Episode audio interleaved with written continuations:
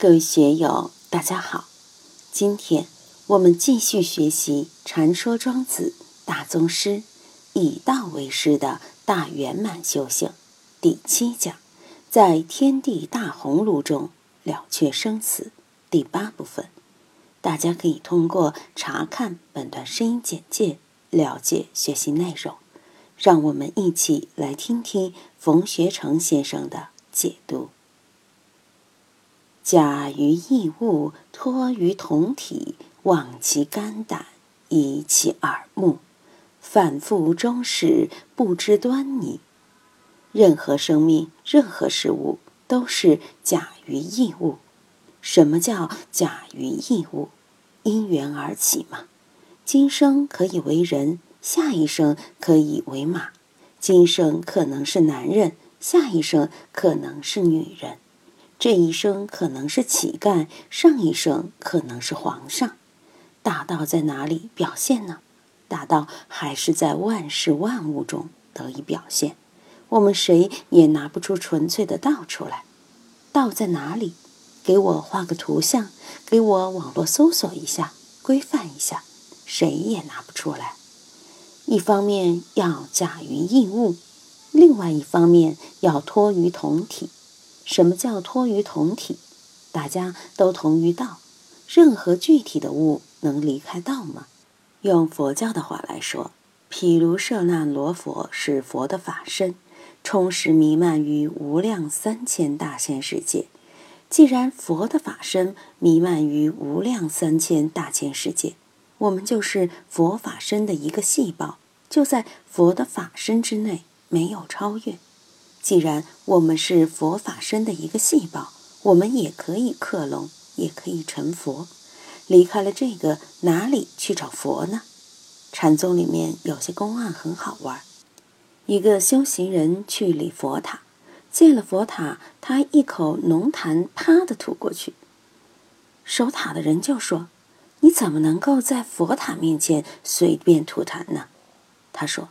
你给我找一个无佛处的地方，让我去吐，行不行？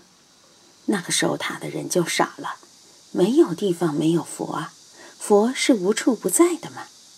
还有个公案，有位居士看见寺院里放生的鸽子太多，就对住持说：“人人都说鸽子有佛性，我就说它没佛性。为什么没佛性呢？他们天天在佛的头上做粪、拉屎、拉尿。”整天都在佛的头上、肩上乱飞，污染了佛像。主持说：“怎么没有佛性？他也知道什么地方可以拉，什么地方不能拉吗？他怎么不在老鹰的头上去拉粪？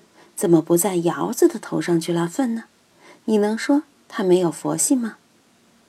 托于同体，我们都是大道的儿子，都是佛祖的子孙，都是上帝的子民。这都是托于同体呀，望其肝胆，移其耳目，要怎么理解？如果用佛经来谈，一下就清楚了。无眼耳鼻舌身意，无色声香味触法，对不对啊？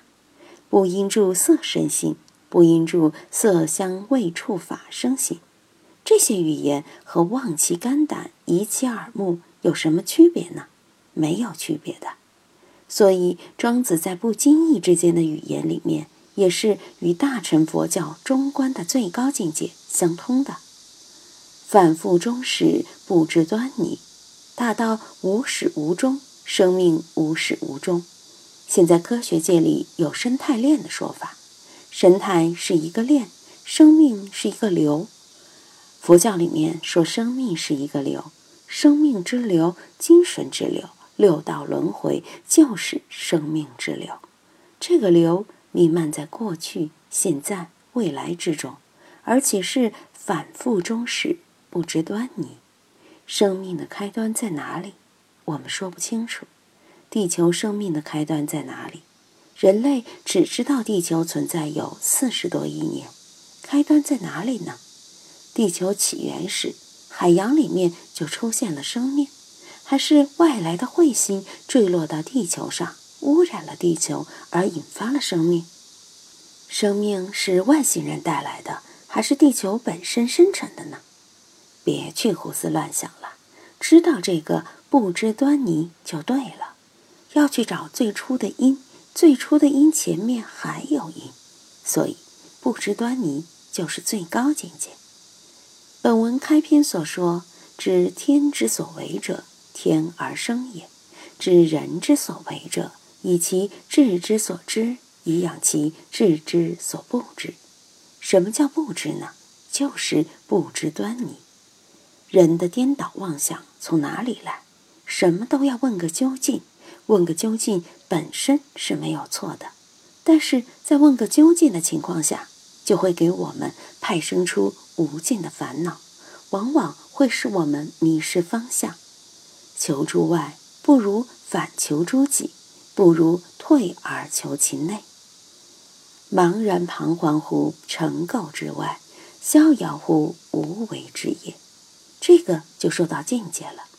我们看庄子的《逍遥游》也好，还是看其他的篇章也好，包括《红楼梦》里面说的“渺渺大事，茫茫真人”，都给我们描述了茫然彷徨乎尘垢之外，逍遥乎无为之业的这么一种途径。红尘里面的功名富贵是尘垢，六根六尘当然也是尘垢。怎样超然于尘垢之外？我们学道学佛，学这样那样的法，学的到底是精粹的法，还是成垢？这个很重要。很多人稍不留意，学的东西就变成了自己的成垢，反而成了自己的烦恼。对此不得不谨慎。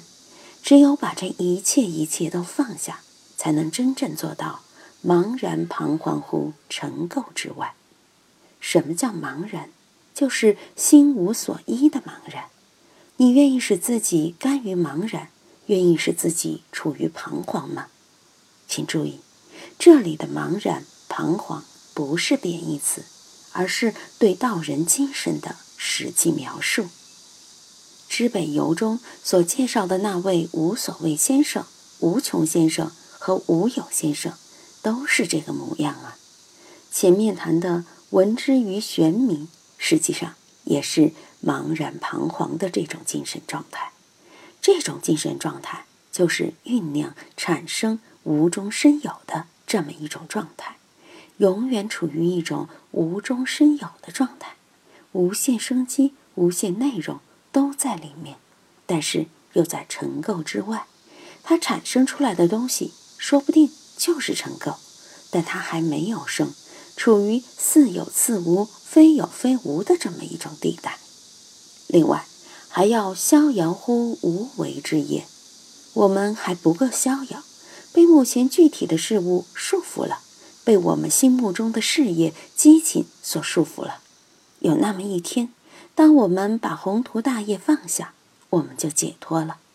所以，要逍遥乎无为之业。怎样使自己稳坐在无为的这么一个境界上呢？哪怕有所为，我还是要无为，因为无为而无不为。怎样使自己坐实在这个地带？大家好好去参一参。